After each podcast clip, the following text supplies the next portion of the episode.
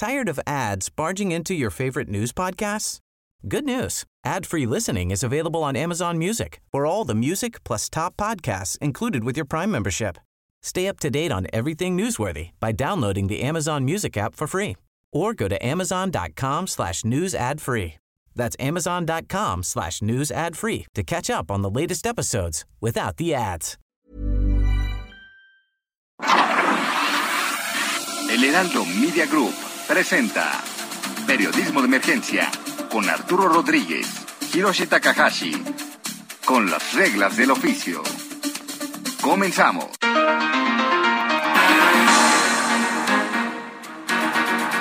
Bienvenidos a Periodismo de Emergencia, yo soy Arturo Rodríguez y como siempre es un privilegio estar aquí compartiendo la mesa eh, pues con mi compañero, colega Hiroshi Takahashi. Arturo Rodríguez, qué gusto saludarte en este sábado 7 de mayo del 2022, como todos los fines de semana, muchísima información y pues como usted se puede dar cuenta, se ha seguido las entregas de este programa, parte de lo que estuvimos platicando el pasado fin de semana, pues se concretó, se concretó y feo alrededor de la Guardia Nacional, ¿no Arturo? De la Guardia Nacional, el tema inflacionario, eh, una contingencia ambiental tremenda que no cede en toda la zona centro del país. Y que mantiene pues un poco la ciudad eh, pues eh, con menos tráfico del usual, creo que ahí se agradece. Sí, este doble no circula, que bueno, pues al menos no, no nos eh, impacta tanto en la movilidad. Mónica Reyes, muy buenos días. Hola Arturo Hiroshi, ¿qué tal? Qué gusto saludarlos. Pues sí, están hablando del tránsito vehicular, pero aún así sigue habiendo mucho auto y mucho conflicto por las manifestaciones. Ah, pues sí, claro. Simplemente ayer en Santa Fe, manifestantes protestando por la falta de agua ya por la subida al corporativos. Conocen la zona, ¿no? Donde está el centro comercial Santa Fe, no, un caos a las seis de la tarde. Entonces. Uy, pero qué barbaridad, Mónica. Escuchaba ahorita el anticipo que nos dabas con, con el tema de eh, Bad Bunny y, y, qué barbaridad ayer eh, tiró literalmente tiró las plataformas digitales. Sí, sí la rompió auténticamente ¿no? ¿no? solo como expresión es un fenómeno es un ese, fenómeno exactamente. Qué mundo qué, qué país qué planeta. Pero miren la calma hay que hay que ser pacientes no algo que tenemos que aprender es eso ser pacientes tolerantes un poquito más. Sí siempre. Así es que buen aprendizaje. Cómo ven comenzamos comenzamos con el próximo pasado Próximo pasado, la noticia que debes saber. Un plan para contener la carestía fue presentado por el presidente López Obrador en compañía de la cúpula empresarial del país. La medida recordó los antiguos pactos de los presidentes del pasado, que de manera similar intentaron paliar la crisis como en los años 80 con un pacto de solidaridad. Al cierre de semana, el presidente López Obrador inició una gira de trabajo por países de Centroamérica. Esto con el propósito de insistir en estrechar relaciones con los países de la región, así como con Cuba, donde concluirá este domingo el periplo. La participación de la empresa Vidanta con funciones de consejería honoraria en el megaproyecto del tren Maya fue descartada como conflicto de intereses respecto a la relación laboral que José Ramón López Beltrán sostiene con la familia que controla dicho grupo. En el contexto de seguimiento a los casos que involucran a la familia presidencial, el INE pidió a la Suprema Corte que abra información sobre el caso de Pío López Obrador en relación a la recepción de dinero en efectivo por parte de David León Romero.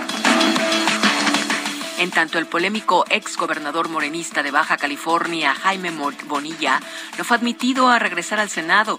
El Tribunal Electoral del Poder Judicial de la Federación consideró que al tomar protesta como gobernador, abandonó el cargo y no puede regresar al escaño.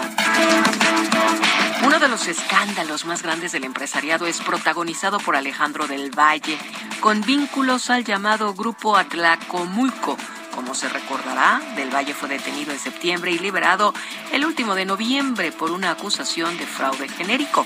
Del Valle, quien pretendía ser uno de los empresarios favoritos de la 4T, inclusive obtuvo un contrato para participar de la política social y el Banco del Bienestar, que finalmente le fue cancelado, está implicado en litigios de alto perfil con los casos Interjet y Radiopolis, pero esta vez el asunto que lo llevó a prisión es una acusación por violencia familiar y abuso sexual de un menor.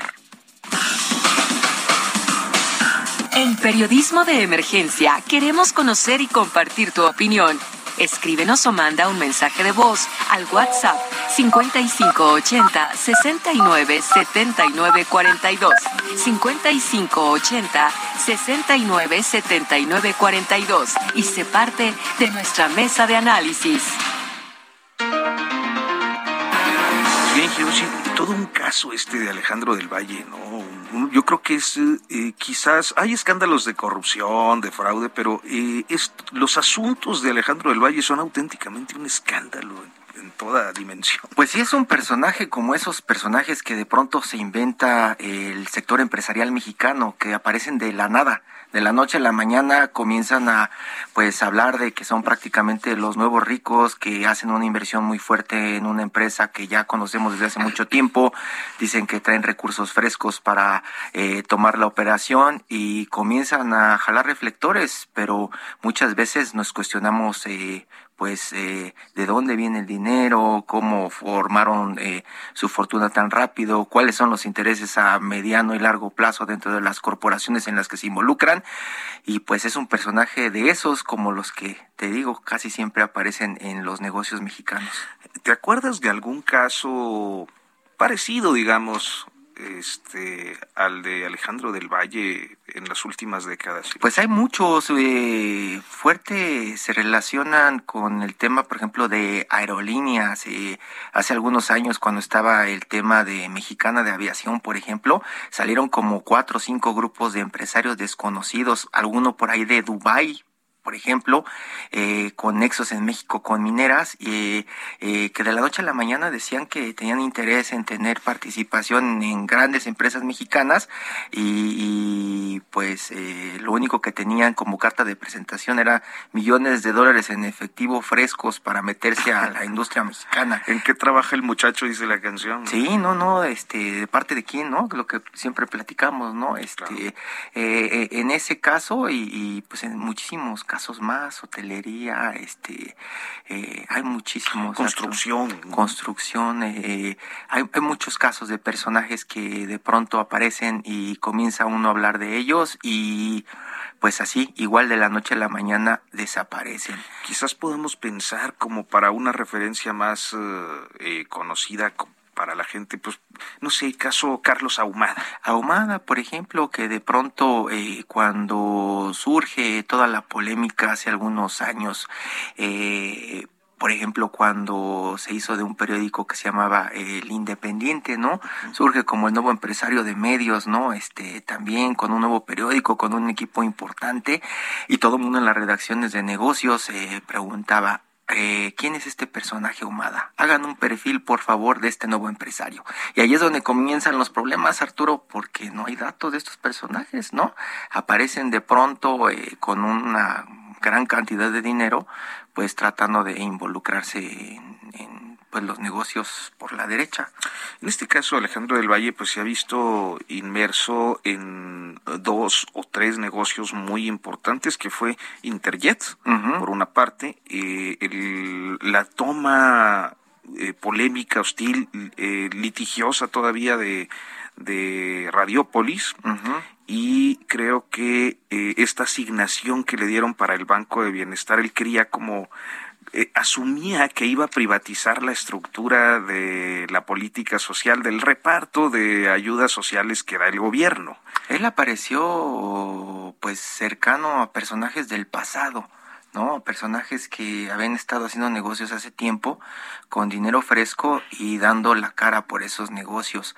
Eh, como bien mencionas, pues estaba relacionado en grandes negocios con el tema del bienestar, por ahí algunas licitaciones supuestamente ya las tenían seguras este grupo de personajes, el tema de, como menciona Radiópolis, ya estaban a punto de entrar, o mejor dicho, entraron a través de un préstamo a, a, esta eh, eh, también este W, ¿no? Este a tener una participación importante que todavía hasta hace algunas semanas estaban peleando por la mala, ¿no?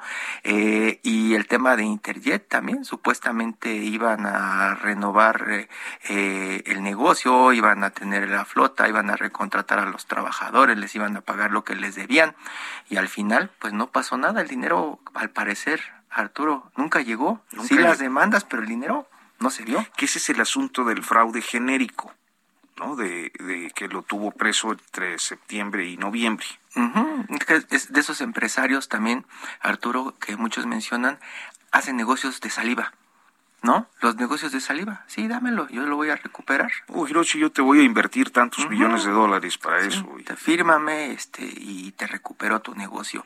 Y muchas veces están esperando que, pues, algunos empresarios en problemas, en este caso, por ejemplo, los alemán, que estaban en problemas de deudas con el tema de impuestos, con el tema de sindicato, con el tema de sus aviones, estaban con muchísimas deudas encima pues eh, era una forma fácil de verlo, de que llegue alguien y te dice, Arturo, este, yo sé que tienes muchos problemas, pásame todos tus negocios y ya, no te preocupes por la ley, tú, tú no vas a tener problemas en un, en un futuro próximo, vete, vete a descansar. Y pues mira, Arturo, lo que pasa, eh, ellos asumen los problemas, pero pues a ellos, por ellos, ¿quién asume los problemas? Pues parece que, que es otro de los personajes que dejan embarcado, ¿no? Eh, a media negociación. Claro, y en este caso con un tema personal muy, muy feo, ¿no? Que es eh, violencia familiar y, abuso sexual de un menor, de uno de sus hijos, es la acusación. Terrible. Pues bueno, en estos días ha sido particularmente eh, llamativo y polémica eh, una acción eh, en Guanajuato en la que participaron elementos o un elemento al menos de la Guardia Nacional. en esta acción murió un joven, Ángel Yael, un estudiante de 19 años de la Universidad de Guanajuato, y, y, bueno, pues la Guardia Nacional ha sido puesta en el tapete de las discusiones, ha sido señalada de cometer abusos en contra de la población civil, eh, y bueno, pues eh, entre septiembre y de 2020 y abril de 2022 se han contabilizado eh, pues al menos ocho personas que han perdido la vida, eh, 12 más han resultado lesionados. Esto es mucho, esto es poco. ¿Qué está pasando con la Guardia Nacional? Hoy está con nosotros Javier Oliva Posada, profesor investigador de la Facultad de Ciencias Políticas y Sociales de la UNAM y bueno, pues experto en temas de seguridad. Javier, muy buenos días, le agradezco que nos haya tomado la comunicación. Javier. Por la, invitación.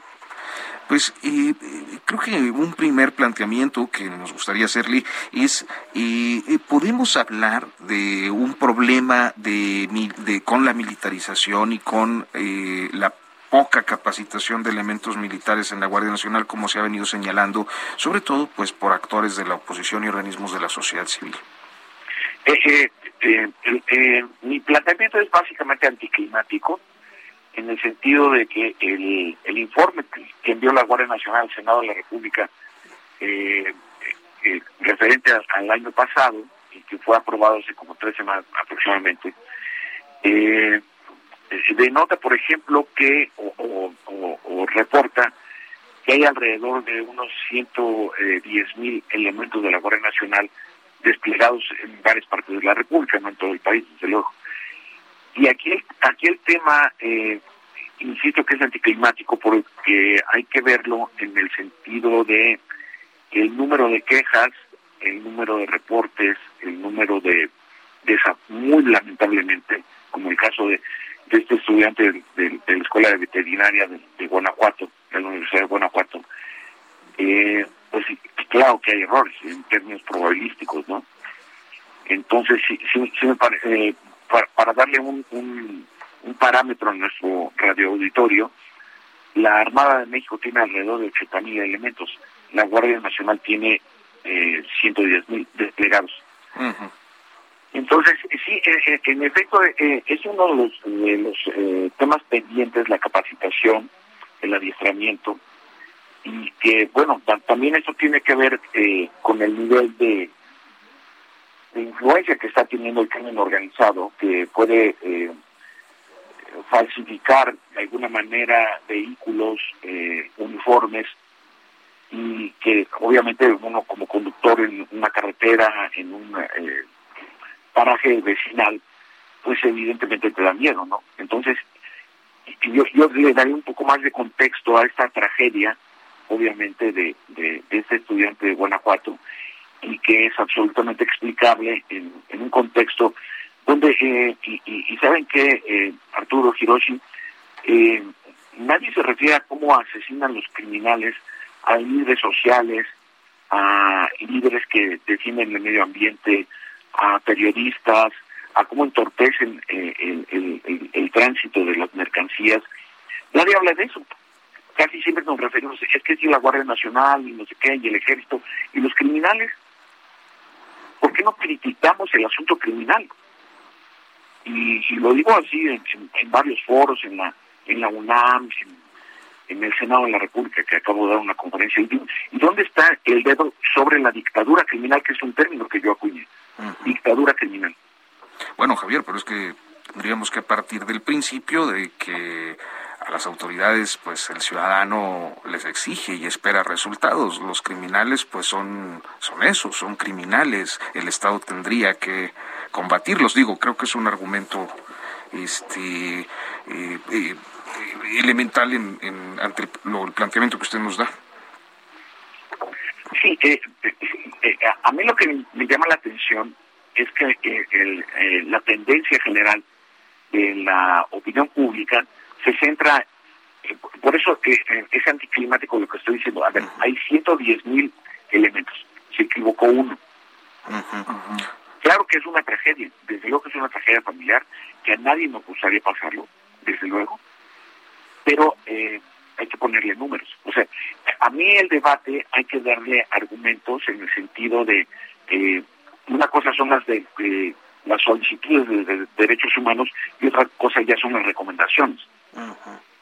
Entonces, eh, sé que es anticlimático, es la tercera vez que lo digo, pero eh, sí, bueno. Eh, hay, que analizarlo en, esta dinámica también. Digo, ¿qué, es lo que está pasando que no puedes tú circular con tus hijos tranquilamente en una carretera?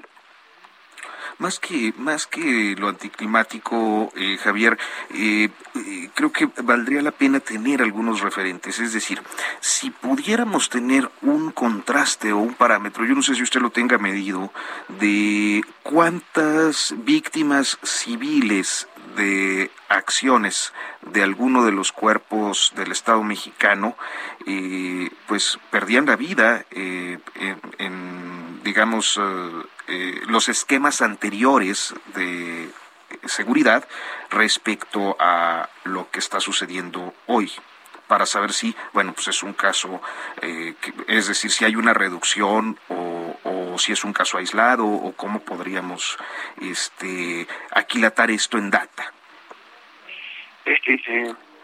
Eh, en ese sentido no hay, no hay una tendencia, digamos así. Es decir, no, no es algo que, esté acusado en términos de, las estadísticas. Y eso es, muy importante señalarlo y, y la pregunta es muy muy aguda en ese sentido respecto de en, la proporción. Eh, yo hice una investigación y mis datos los solicité por INAI para poderlos hacer públicos, ¿no? Es decir, ¿cuántos eventos eh, de confrontación al crimen organizado hay respecto de las Fuerzas Armadas y de la Guardia Nacional. Hay alrededor, en números cerrados, de 80 todos los días. Se equivocaron de uno. Eh, eh, insisto, es eh, hay que ponerle el número en debate. Y en, ese, y en esos y en esos términos, desde luego que no es ninguna explicación, desde luego que no es una justificación, pero sí, sí me parece que la, en, la, en la proporción del despliegue de fuerza, además fuerza armada, que no es menor, eh, cada cuanto se equivoca, ¿no? Don Javier, muy buenos días. Estamos hablando también eh, de este error que tienen, tienen los de la Guardia Nacional cuando se está discutiendo si realmente los militares van a tomar el control de la seguridad en el país. Por eso yo creo que también se ponen los focos alrededor de este grupo de, de, seguridad. Si eso llega a pasar en las siguientes semanas o meses, eh, pues no será también un argumento para decir que pues se justifica la violencia desde, desde las Fuerzas Armadas, don Javier. Sí, claro, por supuesto que sí. Este, este caso lamentable, trágico, eh, del estudiante de la, de la Escuela de Veterinaria de, la Universidad de Guanajuato, desde luego que va a sentar un precedente. Vimos, eh, bueno, vimos a, a, través de los eh, medios digitales de comunicación, vimos la muy justificada movilización que se dio. Eh, sin embargo, insisto, no es tendencia. O sea, no es, no es algo eh, frecuente y yo insisto, eh, hay que debatir este, este tema en términos estadísticos, probabilísticos, ¿no? Claro, eh, ¿qué, está, ¿qué está pasando? Para mí el, muy grave problema de esta centralización de la seguridad pública es que los gobiernos municipales y estatales comienzan a cruzarse de brazos. La Guardia la Guardia Nacional, de acuerdo a su ley orgánica, tiene facultades para atender 57 delitos. Y esto, pues evidentemente, y además el partido oficialista, Morena, eh, recortó un tercio de los, eh, del presupuesto asignado a las policías locales. Entonces, esto también tiene, eh, digamos, tiene nombres, tiene decisiones, es el poder legislativo, es el poder judicial, ¿no? el, sistema penal acusatorio se conoce como la, eh, la puerta giratoria, ¿no? Un delincuente tarda más tiempo eh, eh, en entrar que en salir. Pues Javier Oliva Posada, profesor investigador de la Facultad de Ciencias Políticas y Sociales, le agradezco mucho, le agradecemos que nos haya tomado la llamada y nos haya dado esta perspectiva. Y puede leer su columna en El Sol de México y todas las plataformas de la Organización Editorial Mexicana. Javier, gracias. Ahí, estamos colegas, Hiroshi. Claro que sí. Hasta pronto. Y bueno, pues y vamos a hacer una pausa y en unos momentos continuamos en Periodismo de Emergencia.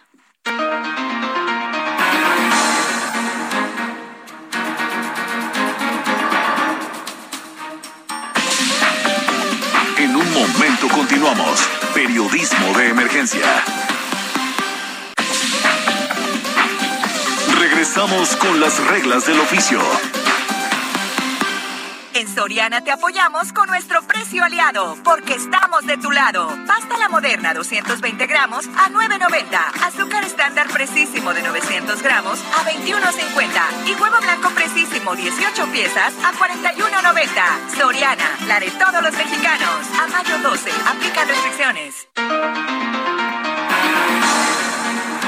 Continuamos en periodismo de emergencia, son las 10 de la mañana con 30 minutos y bueno, pues hay eh, eh, diferentes eh, temáticas en estos días. ya nos comentaba Mónica Reyes que se le negó regresar al, al Senado a Jaime Bonilla, ¿no? Un, un, episodio peculiar. Este vuelve el asunto Pío López Obrador a la agenda eh, con esta petición de línea a la Suprema Corte para que abra los, los documentos, los expedientes del caso. Dan carpetazo a la Casa Gris. La Casa Gris se cierra ahí el asunto con Vidanta y, el señalamiento de conflicto de intereses. Este, y el presidente ofreciendo seguridad social y seguridad eh, eh, en Centroamérica. ¿No? pues bueno, eh, previo a esta gira centroamericana hubo un anuncio, como lo anticipamos de manera muy exhaustiva la semana pasada, Hiroshi, el anuncio relativo al control de la inflación o a la forma, mejor dicho, de hacerle frente a la inflación. Sí, de pronto eh, se anunció con mucha anticipación que el presidente de México, el secretario de Gobernación, Tatiana Cloutier, eh, Rogelio Ramírez, Tired of ads barging into your favorite news podcasts? Good news. Ad-free listening is available on Amazon Music for all the music plus top podcasts included with your Prime membership. Stay up to date on everything newsworthy by downloading the Amazon Music app for free or go to amazon.com slash news ad free. That's amazon.com slash news ad free to catch up on the latest episodes without the ads. Desde la O, eh, varios personajes encargados de la economía mexicana habían estado eh, reuniendo a los principales empresarios eh, que representan las industrias que generan productos básicos para la población. Los estuvieron reuniendo y estuvieron platicando con ellos para convencerlos de, pues, ayudarles a fijar una especie de canasta básica básica, ¿no? 24 productos que no subieran de precio. Eh, y pues eso era lo que teníamos, ese fue el adelanto y eso fue lo que se confirmó en la semana con el presidente antes de que saliera de viaje. Ahí estuvieron presentes los representantes del Consejo Coordinador Empresarial, otra vez este Hacienda, Economía, pues hablando de este paquete que se presenta como una especie de programa antiinflación, una especie de pacto, eh, supuestamente para no afectar a los que menos ganan en este país, que es prácticamente una gran mayoría. Y por eso pues vamos a platicar con Mario Di Constanzo, usted lo conoce porque estuvo al frente desde hace muchos años de la Comisión Nacional para la Protección y Defensa de los Usuarios de Servicios Financieros y ahora es consultor económico y financiero. Además, pues eh, es un activo crítico de la 4T siendo que don Mario pues se le relacionaba con la 4T. Don Mario, muy buenos días. ¿Qué tal? Muy buenos días. Un saludo a ti y a todo tu auditorio. Más que a la 4T, Mario, creo que aquel gabinete legítimo de, de 2006-2007, ¿no? Sí, efectivamente fui el secretario de Hacienda del, gobierno legítimo, pues me participé activamente con, con el movimiento hasta 2012, eh, eh, pues tomo mi camino y, bueno, pues eh, finalmente en el contexto actual, pues no es que sea yo un crítico duro de las cuatro T, sino que pues siempre he dicho las cosas como son, ¿no? Y, en algo que no estoy de acuerdo, pues es, finalmente cómo están haciendo las cosas. Podemos eh, estar de acuerdo con algunos objetivos que tenga, pero no en el cómo se están haciendo, ¿no? En este caso, en este caso, por ejemplo, cuando se está hablando de un paquete antiinflación eh, con 24 productos y como eh, bien analizas tú, eh, 24 productos que de pronto no alcanzan para mantener una familia, haces un símil eh, o una medición con cuatro latas de atún y dices que pues probablemente nos quieren dar a tole con el dedo y es lo que todo el mundo está diciendo, Mario. Bueno, e, efectivamente, mira, hay varias, hay varias consideraciones de este paquete que hicieron, ¿no? Primero, para entrar directamente en el tema de los precios. Bueno, pues primero, ¿por qué sacan una canasta básica de 24 productos? Cuando la Coneval, por ejemplo, y cuando la propia Secretaría de Agricultura mencionan una canasta básica de 40. Coneval reporta que a marzo del, del 2022, por ejemplo, este, la canasta básica alimentaria tenía un costo de 1.900 pesos por persona. ¿No? lo mismo la Secretaría de Agricultura. Y ahora, y ahora, por ejemplo, eh, sacan una canasta de 24 productos.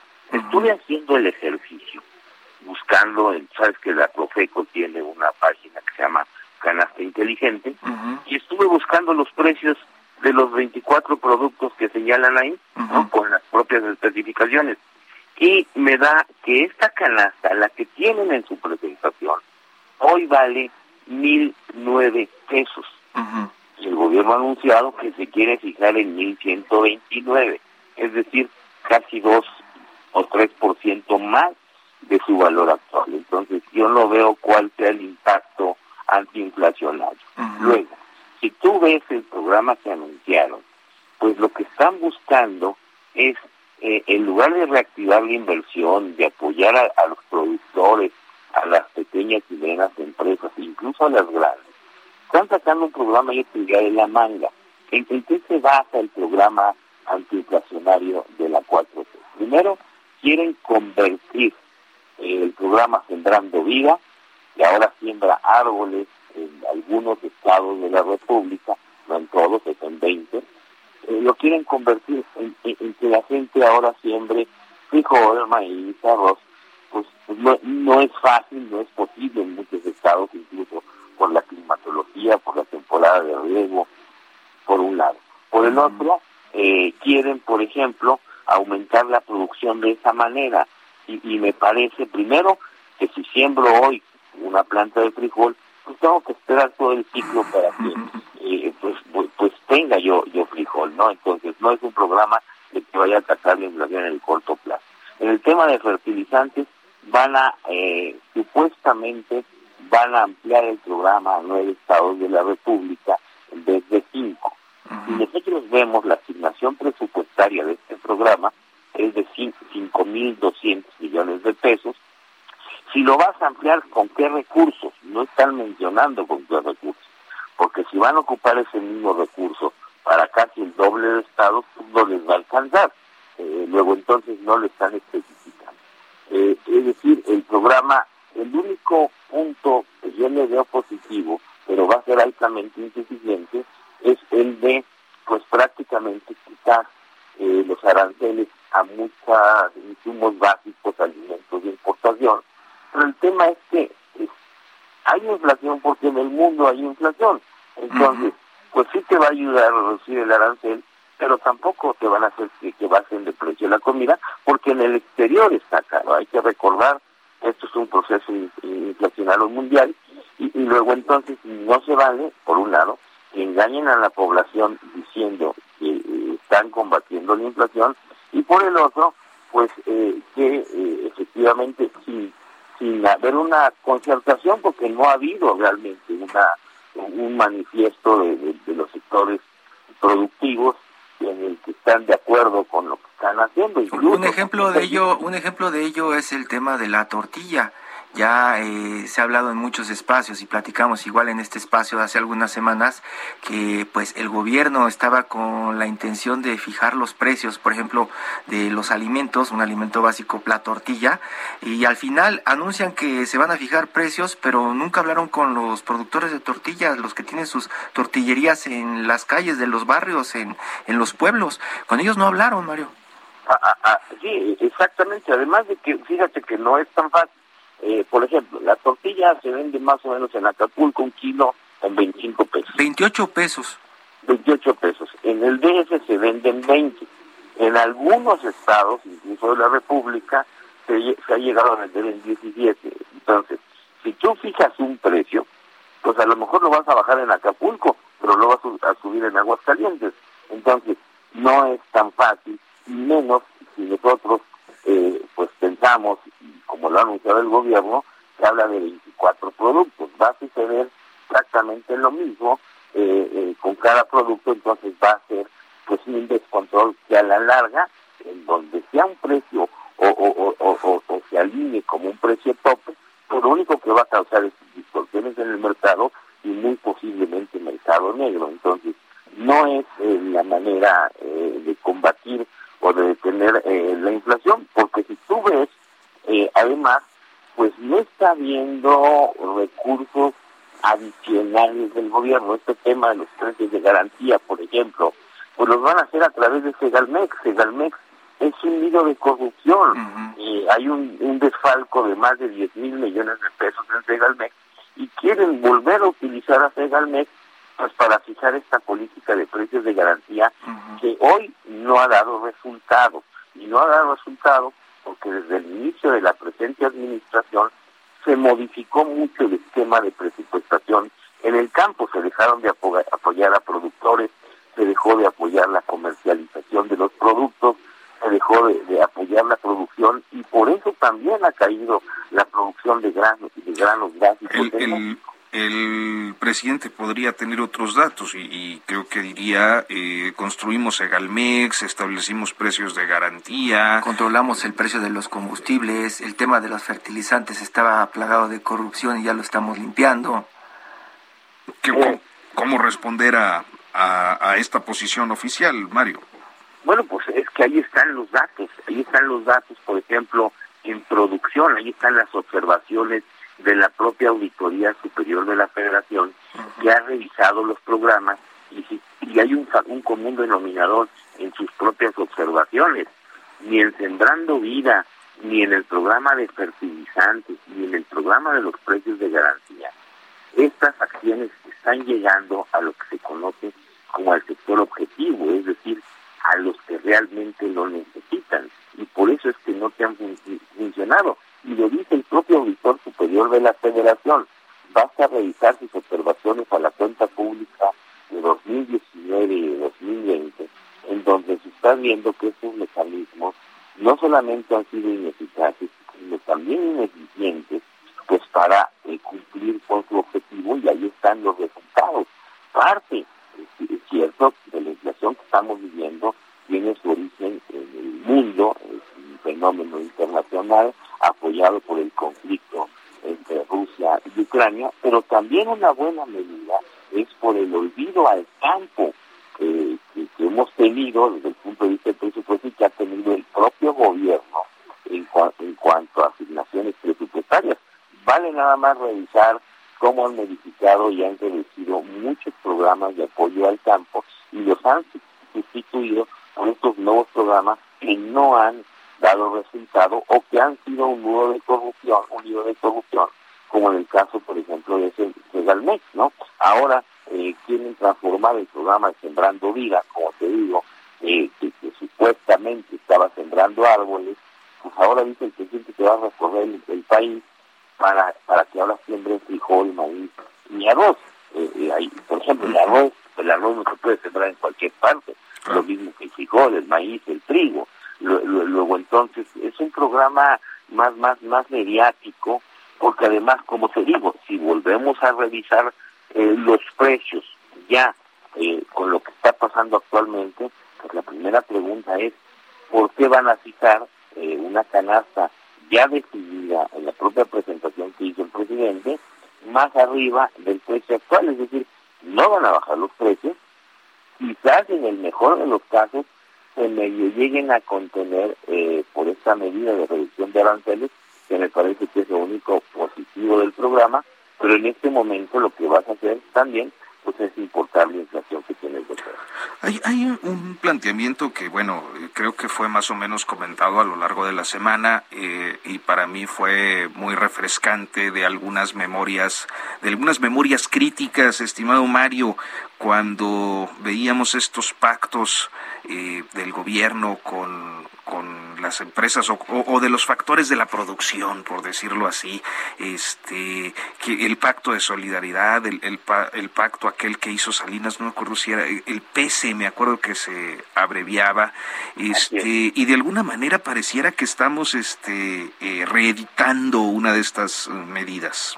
Mira, esos pactos, digamos, yo te diría que en el corto plazo, para lo único que escribieron, quizás fue para detener algunas expectativas de inflación. Pero el contexto del país era muy, muy diferente.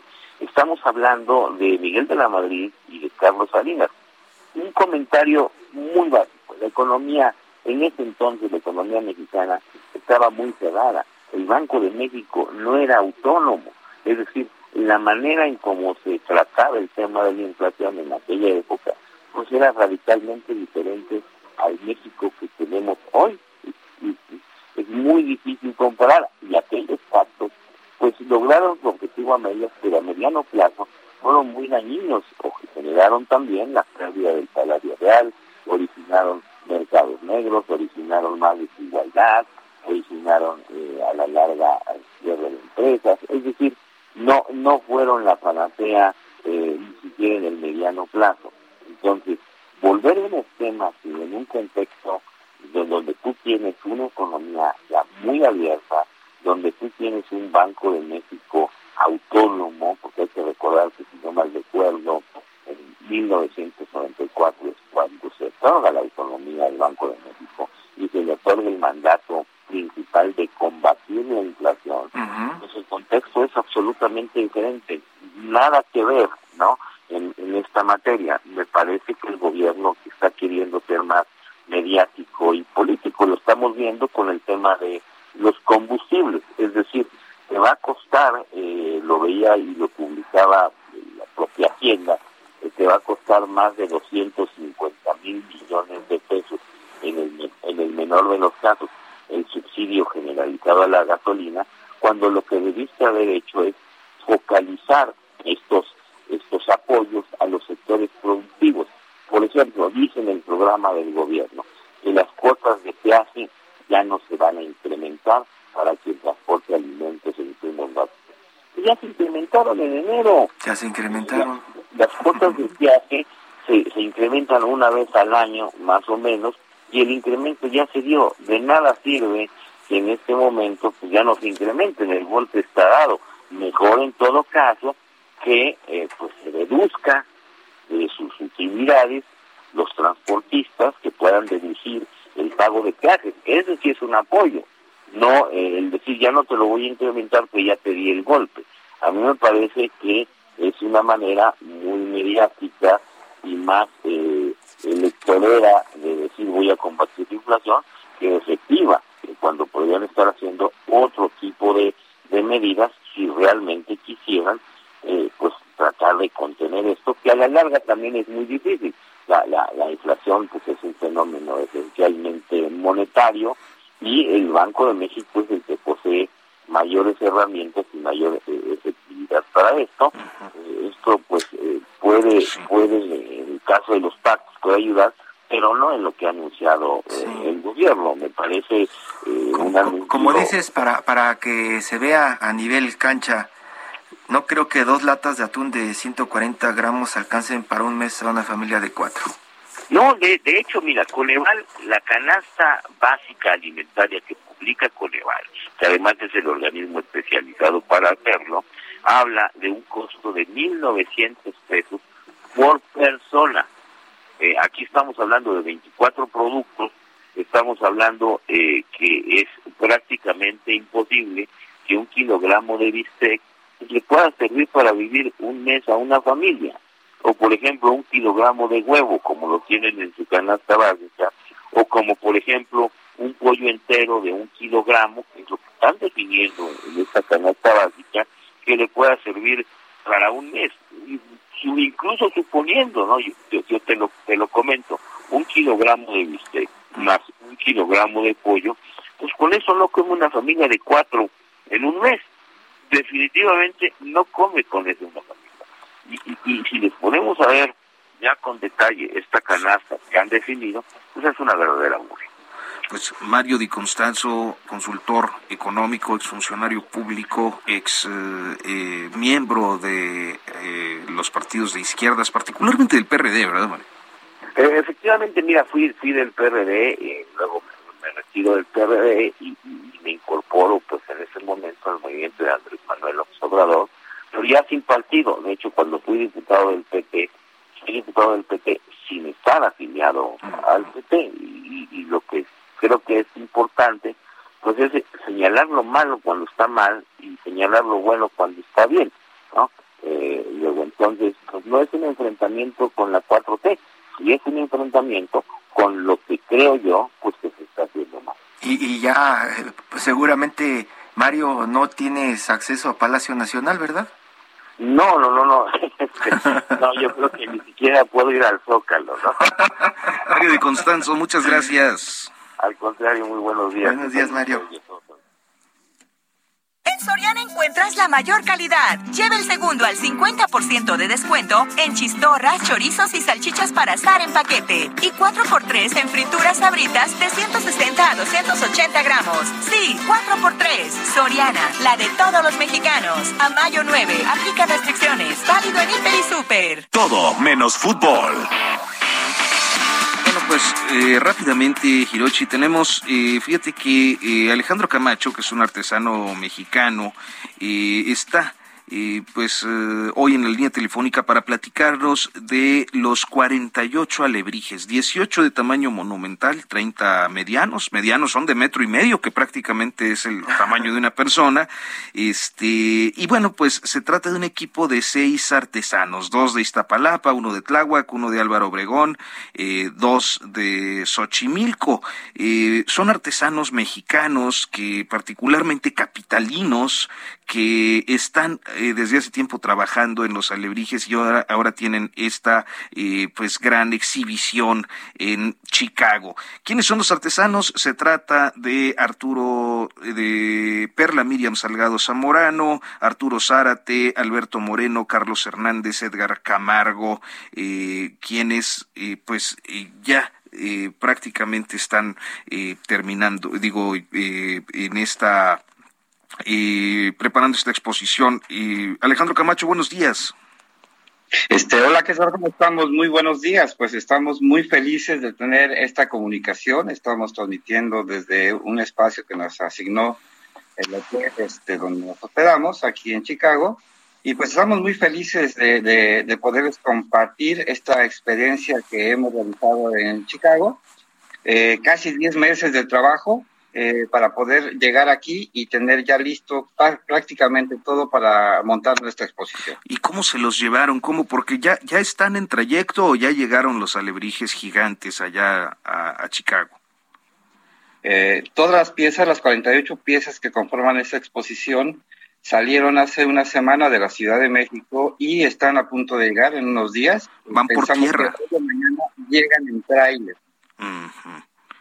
Este, pues eh, es eh, muy interesante. Diez meses se tardaron en, en hacerlas. Es correcto, diez meses de trabajo. ¿Cada, quien en su taller, Alejandro? Exacto, sí, cada, cada uno de los compañeros realizó tres piezas monumentales y cinco de, de metro y medio para conformar esta exposición. Y es como esto que hace Anish Kapoor, que ya le ha dado la vuelta al mundo pues desde hace años pues nos encantaría que así pudiera ser también para nosotros. Hoy iniciamos este, este proyecto con una invitación que nos realizó Fernando Ramírez, que es el presidente de la Mexican Culture Center Dupech, eh, que fue quien inició con todo este proyecto para la exposición en el, en el Cantini Park. Están aquí en los suburbios de Chicago. Es como una gran oportunidad para dar a conocer al mundo su trabajo, ¿no? Es una gran oportunidad para que la gente conozca eh, la producción de la cultura popular de nuestra ciudad. Este, de alguna manera, el alebrije es el principal embajador, el principal producto que, se realiza en la Ciudad de México. Eh, en el 2019 fue nombrado como patrimonio de la ciudad y, hoy tenemos esa gran oportunidad de mostrar en Chicago lo que son los sueños de los artesanos de la Ciudad de México. Pues, estimado Alejandro, les deseamos mucho éxito. Siempre es un orgullo que eh, pues eh, paisanos eh, mexicanos, compañeros artesanos estén destacando dentro y fuera del país. Y bueno, pues creo que este es un timbre de orgullo para, para quienes pues seguimos los, los alebrijes, nos gusta verlos, admirarlos, interpretarlos. Mucha suerte y ojalá que pronto podamos tener una conversación sobre pues las ventas, que eso también les va a acarrear, ¿no? Y nos invitan al taller. Por supuesto, eh, encantadísimos. Nosotros estamos muy interesados en que la gente conozca el trabajo que realizamos pero además también este, eh, estamos emocionados porque hemos sido recibidos con, gran alegría por muchos Muchas paisanos.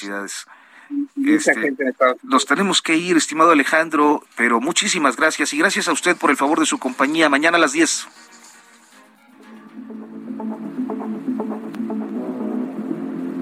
Esto fue Periodismo de Emergencia. Con las reglas del oficio. Heraldo Media Group.